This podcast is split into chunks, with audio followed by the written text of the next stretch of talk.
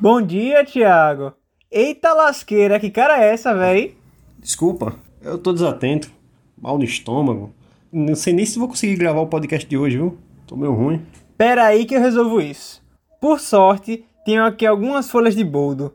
Vou preparar um chazinho para você, viu?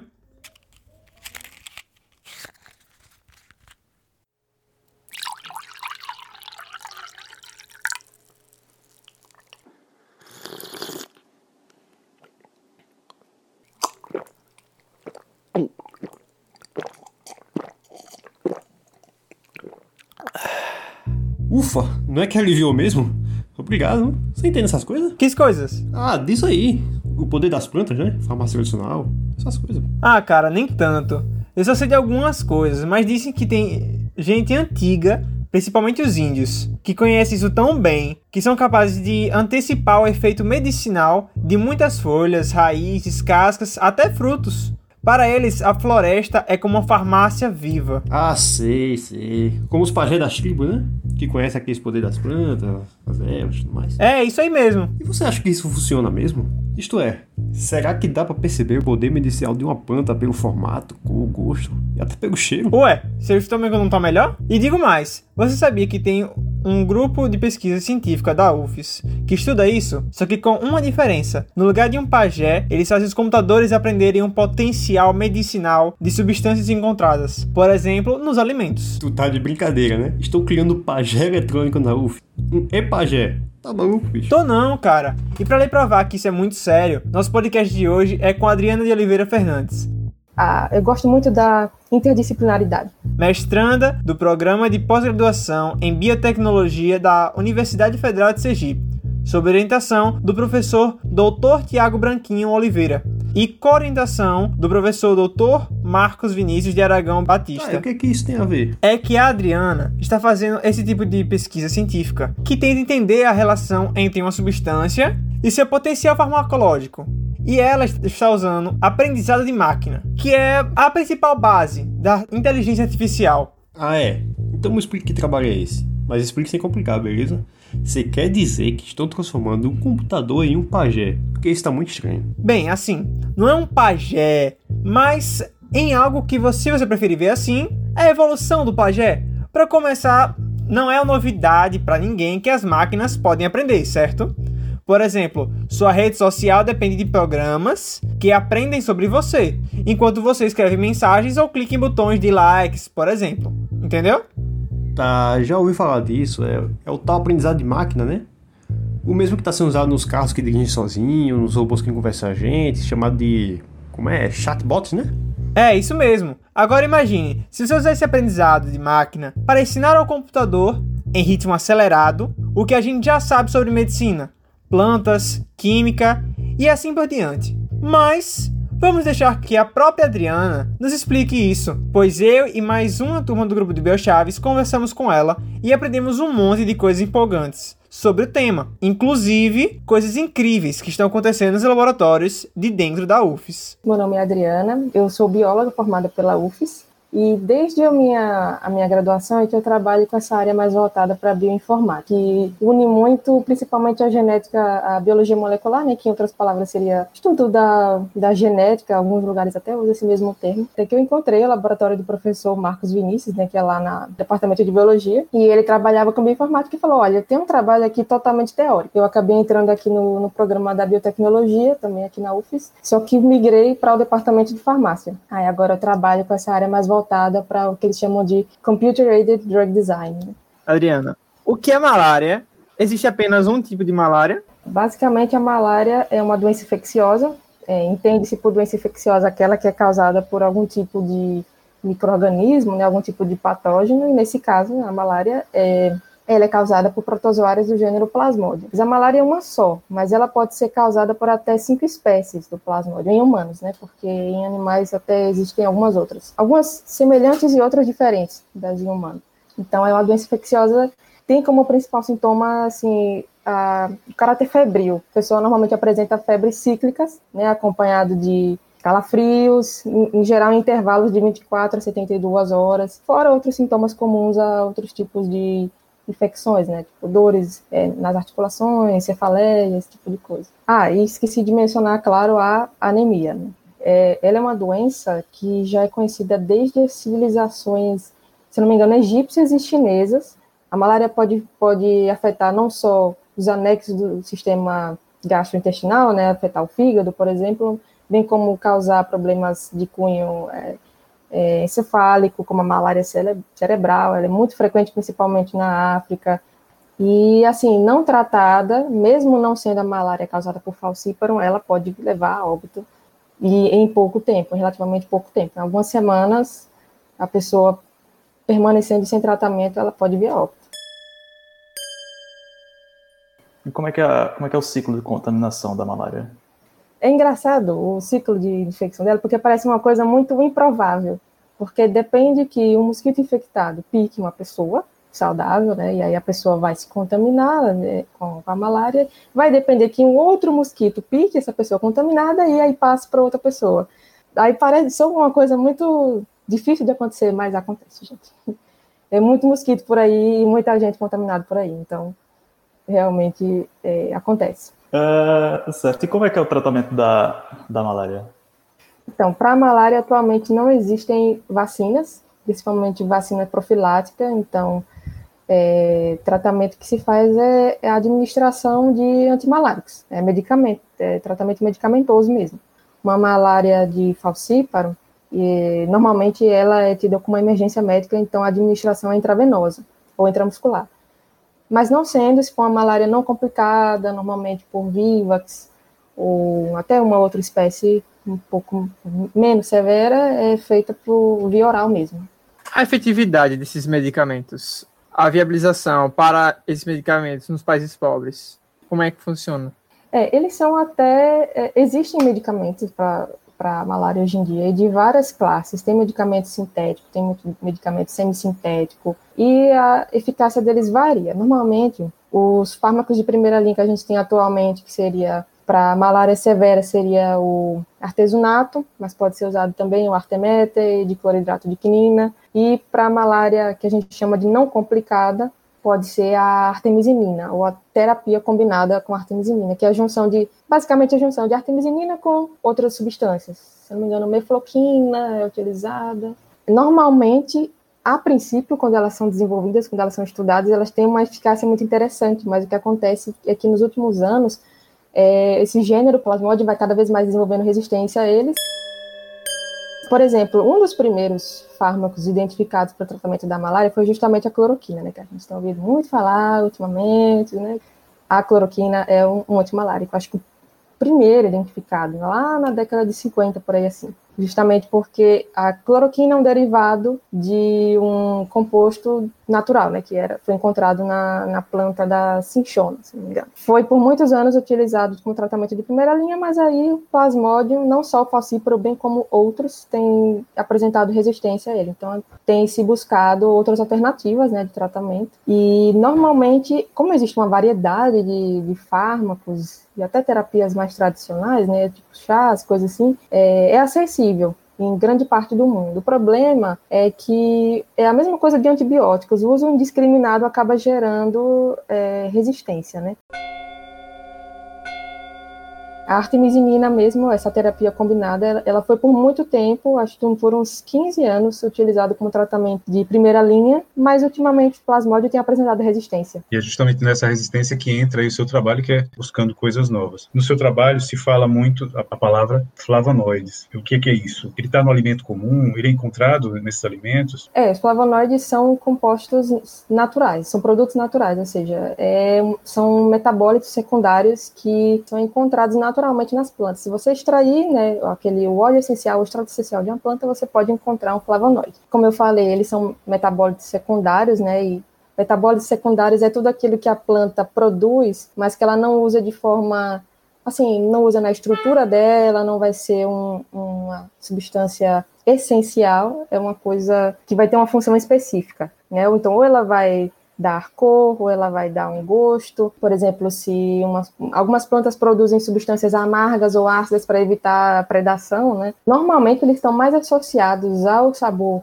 amargo. Ah, esqueci de mencionar que eles podem ser encontrados em diversas plantas, desde plantas que a gente chama de vegetais inferiores, que é tipo musgos, algas, samambaias, até os vegetais superiores, que são as plantas com frutas, plantas com fruto, que é o caso das gimnospermas, angiospermas. Pode ser encontrado em qualquer parte da planta. Já teve flavonoide extraído de raiz, de caule, de fruto, de folha. Então, está muito presente em chás, em especial chá verde, o chá preto, muito presente naquelas frutinhas que a gente chama de berries, né? Murtilo, morango, cereja.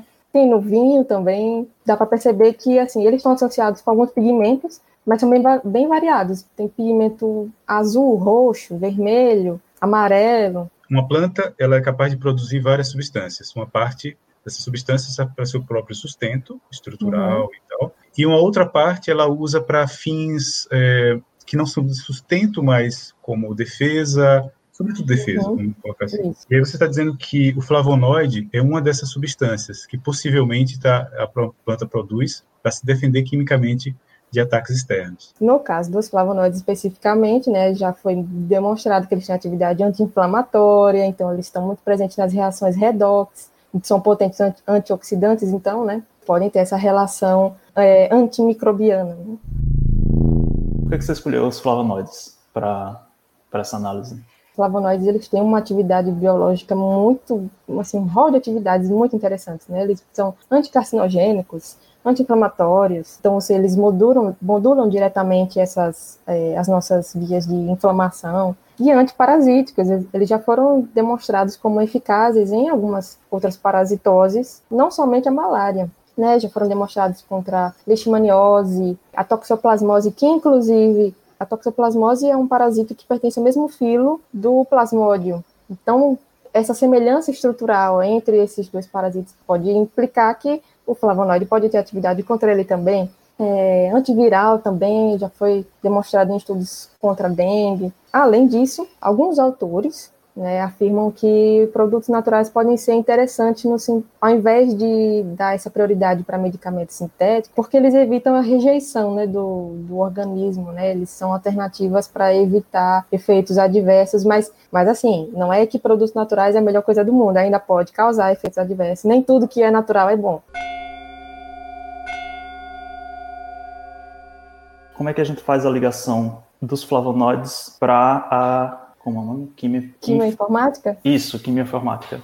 Quimioinformática é bastante semelhante com a bioinformática. Muitos autores até usam os termos indiscriminadamente, mas aí ela se apoia em principalmente descobrir estruturas com uma potencial atividade, seja ela qual for, por meio de, de técnicas in sílico, né, totalmente computacional. Isso tudo se apoiando na, na estrutura química da, daquela molécula. Tem algo naquela estrutura, seja o que for, seja número de átomos, ou um determinado átomo, ou uma ligação, ou uma ponte carbônica, seja o que for. Algo ali vai promover a ligação dessa estrutura com o receptor é, de membrana do no parasita ou de qualquer outro lugar e vai promover a atividade que a gente quer. Então, por isso que a gente pensou em flavonoides, porque até a estrutura dele já é elucidada, a gente já conhece, inclusive várias subclasses de flavonoides, então é mais fácil até de, de trabalhar e são compostos relativamente simples, né, do ponto de vista estrutural. E a partir daí, esse, você levantou uma base de dados ou essa base de dados de flavonoides já existia? Já existem algumas bases de dados, mas no meu trabalho eu utilizei literatura, porque normalmente nas bases de dados a gente tem lá a estrutura, a gente tem o código dela, da conformação e tudo mais, algumas informações mais específicas, mas não tem atividade específica. Hum. Aí o que eu fiz foi me basear na literatura, porque é, me baseei principalmente em ensaios, né, testes já feitos in vitro ou em vivo, onde os pesquisadores foram lá, testaram aquele flavonoide especificamente com uma, uma cultura celular ou com um, um animal e é, determinaram a atividade dele, né, de forma, de forma mensurável, né, com valor. Então eu preferi construir meu banco de dados com isso, senão eu não teria essa informação para começar e como é que ia fazer. O computador está te ajudando de que forma? Então, justamente na criação de um modelo de previsão de atividade. As pessoas têm o costume de, de achar que em laboratórios de, de química de biologia as coisas acontecem muito fácil e muito rápido. Esse tempo, só de você ter uma, uma ideia, um vislumbre de que ah, talvez uma, uma estrutura química que seja um antimalárico até essa estrutura virar um medicamento de fato, assim, e ser comercializado numa farmácia, demora pelo menos uns 10 a 15 anos. Isso antigamente, né? Hoje em dia esse tempo tem diminuído, justamente por causa da química informática. Tem muita coisa envolvida nisso aí. Você precisa sintetizar aquela estrutura e vai ter que ter um laboratório já totalmente aparelhado e, e com pessoal capacitado para fazer síntese química, que não é nada fácil. Você vai ter que preparar cultura de células e ter que materiar, é, é, é preparar material de meio de cultura, ou então cuidar de um biotério para ter os animais para testar, e aí depois você vai e testa, mas aquele deu errado, não deu aquela atividade que você queria, e aí vai e refaz. Então demora muito, é muito recurso envolvido que pode ser perdido. Então, por que não criar um modelo computacional? E aí uma pessoa vai e descobre um, eles descobriu uma plantinha nova e aí descobriu um flavonoide meio diferente lá. Ah, vou testar a atividade dele aqui para ver o, o que, que, eu posso esperar dele. E aí vai, utiliza um, um modelo desse de, de, previsão e descobre, ah, esse, esse flavonoide aqui não vai ser um bom antimalárico, eu já vou descartar, vou partir para outro. Então, ah, ele aparentemente tem uma atividade boa, será que eu posso esperar alguma coisa dele? E aí já segue para fazer as suas análises mais focado naquele resultado. Então, adianta muito, assim, já corta praticamente toda essa parte de tentativa e erro, de experimento dando errado, né? A partir de agora você já tem um norte, pelo menos, de onde, para onde seguir com aquilo. Assim, a, a bioinformática e a quimioinformática, elas não existem só, elas vêm para diminuir o tempo de pesquisa de é, trabalhos experimentais, trabalho de bancada mesmo, mas não exclui a necessidade deles. Ainda é necessário tanto no início quanto no final. A, química informática, a bioinformática é só uma ponte entre essas, uma ponte mais rápida entre essas duas partes. É, eu reuni informações, tudo bem que foram só dois artigos, né, porque foram revisões, mas cada um com suas dezenas de outros trabalhos, cada um trazendo informação de diferentes ensaios, né, de alguém que pegou uma cultura de células específica e testou um flavonoide específico nela, teve a atividade medida X. E aí eu fui coletando essas informações todas, criando meu banco de dados. Com isso, consegui construir meu banco de dados. Mas só isso é suficiente? Não, tive que criar um modelo de predição, de previsão, um, um modelo de, de, aprendizado supervisionado. O nome já diz, né? Se é aprendizado supervisionado, eu tenho que dar aquela informação para o aluno lá. Né? Ele, não vai, ele não vai entender os padrões sozinho. Então é correto dizer que no, na sua colheita de, de, material não é um tipo de flavonoide. O que você viu nos artigos são vários tipos de flavonoides contra vários tipos de plasmódio. Está correto isso que eu falei? É, são vários flavonoides, sim, subclasses de flavonoides, porque flavonoide é uma classe muito ampla, mas só somente contra o falcíparo. Meu projeto focou somente no falcíparo. Certo. Foram usadas cepas diferentes do, do plasmódio falcíparo, mas era sempre ele resistentes à, à cloroquina ou sensíveis a ela, porque é um padrão que se utiliza de classificação para o, o plasmódio falciparum, mas é o mesmo microorganismo. Então, você precisa do, da quimioinformática, porque você tem uma certa coleção de flavonoides diferentes, subclasses, uhum. que foram testadas, mas você está interessada em, por exemplo, uma, um novo tipo de flavonoide, uma nova classe de flavonoide, que não foi testada. É, não necessariamente precisa ser uma nova classe. Pode ser um flavonoide pertencente a essas classes, mas que, por exemplo, ainda não foi testado. Não se sabe qual é a atividade dele. Então, a gente pode prever com a ajuda do modelo.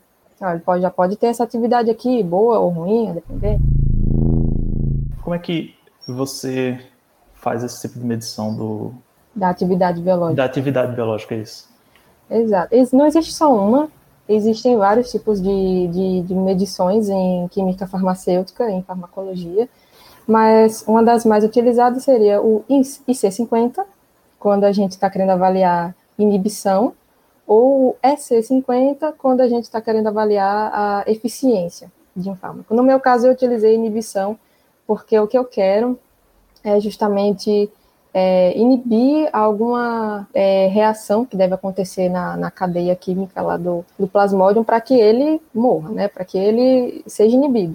O que se faz é, é utilizar esse C50 que ele mede, na verdade, a sigla significa concentração inibitória de 50%, ou seja, quanto, quanto eu preciso de substância para inibir 50% daquele, daquele substrato, seja ele uma enzima, seja ele uma, uma outra proteína com outra função, porque esse 50 é tipo o padrão ouro, é o que a indústria farmacêutica normalmente se baseia.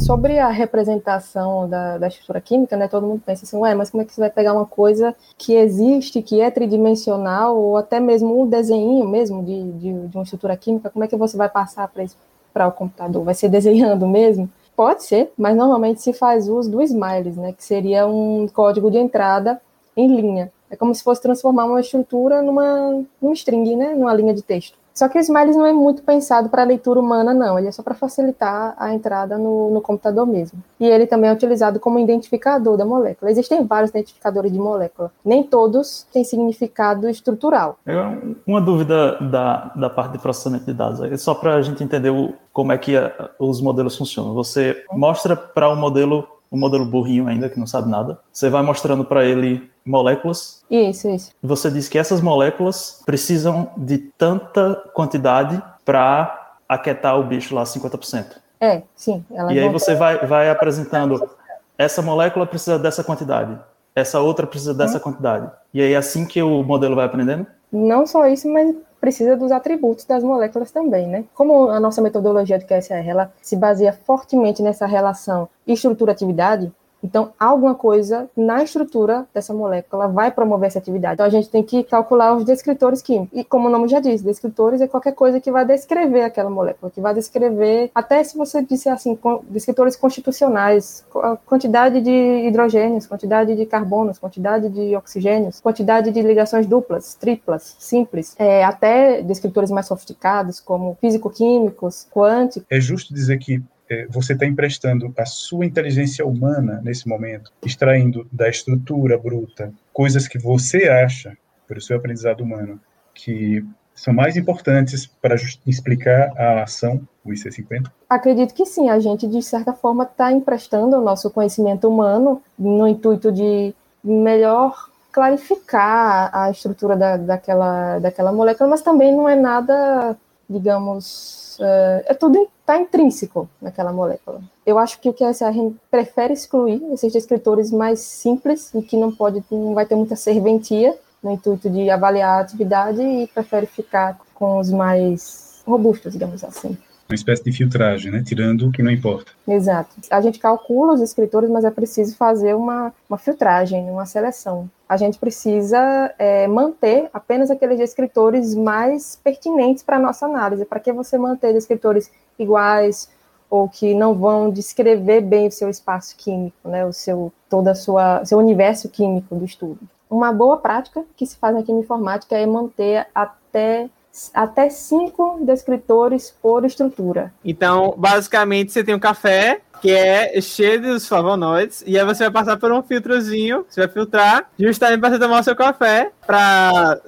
ter um melhor gosto, um melhor resultado, né? É, só que a diferença é que o pó do café são os descritores dos flavonoides, não são os flavonoides em si. Deu para entender? Entendi. É como se a matemática fosse uma representação da vida, né? Representação de fenômenos naturais.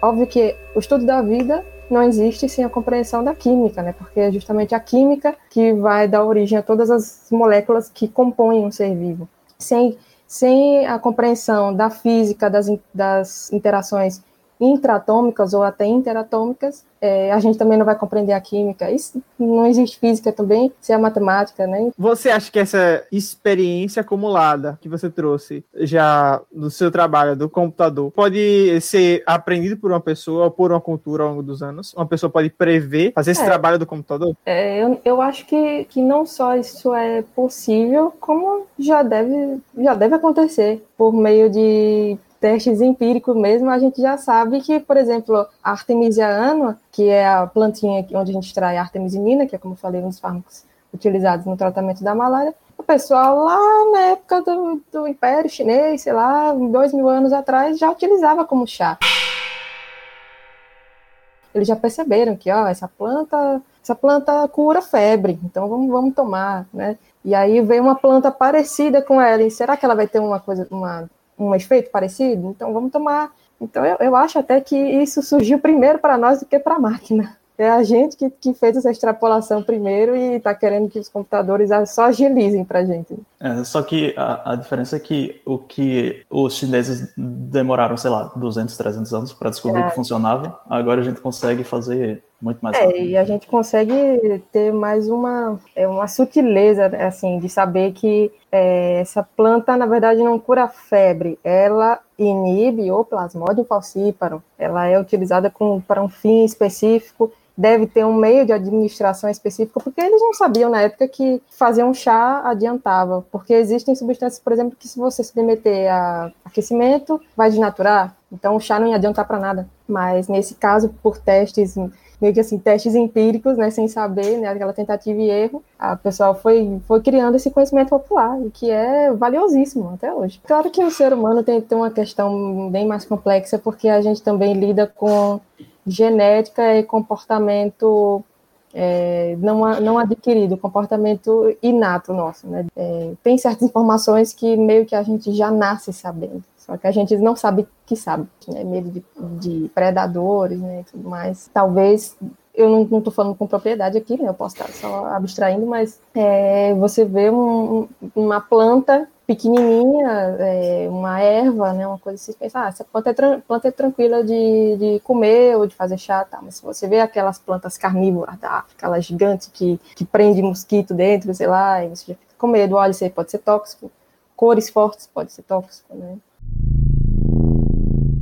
Para fechar, com chave de ouro, como especialista na área, como você enxerga o futuro da farmacologia com a das ferramentas computacionais? Eu acho que não só farmacologia, como diversas áreas do saber, tem, tem muito o que ganhar com as ferramentas de aprendizado, porque, como eu falei anteriormente, agiliza e muito, muito, muitos processos é, de descoberta de novos fármacos, e não só fármacos, vacina também. Se eu não me engano, tem algumas estratégias vacinais que fazem muito uso de ferramentas computacionais, como é o caso de vacinas de é, peptídeos, vacina de subunidade que eles chamam, e que ela é mais, assim, praticamente toda feita em, análises em sílico também. O uso de ferramentas computacionais não é focado só nessa parte de descoberta de fármacos. Muito tem se feito no sentido de desenvolver é, ferramentas de inteligência artificial, a exemplo de algumas redes neurais chamadas de redes neurais convolucionais, principalmente para descobrir a conformação tridimensional de proteínas. As proteínas elas têm formas tridimensionais específicas. Essa conformação ela vai estar diretamente ligada com a sua função biológica. Então, como é que a gente vai saber se uma proteína ela é de caráter estrutural, se ela é de caráter enzimático, se ela é uma proteína de membrana, um canal, provavelmente sabendo qual seria a sua conformação. Tem se feito bastante uso da inteligência artificial para descobrir a conformação 3D da proteína sem o uso de ferramentas é, muito caras e experimentos que são bastante custosos e que levam tempo para serem realizados. Existe até uma competição, esse evento se chama é,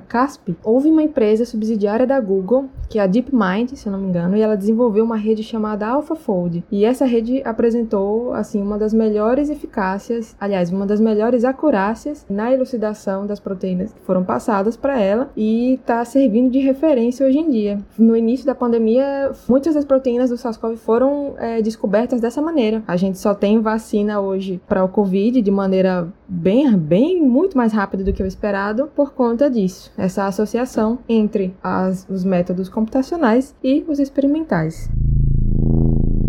É, essas ferramentas de reconhecimento de padrão, elas vêm aí para contribuir muito com a saúde pública de maneira geral, porque a gente não só poupa dinheiro, como poupa tempo e poupa a vida das pessoas, né?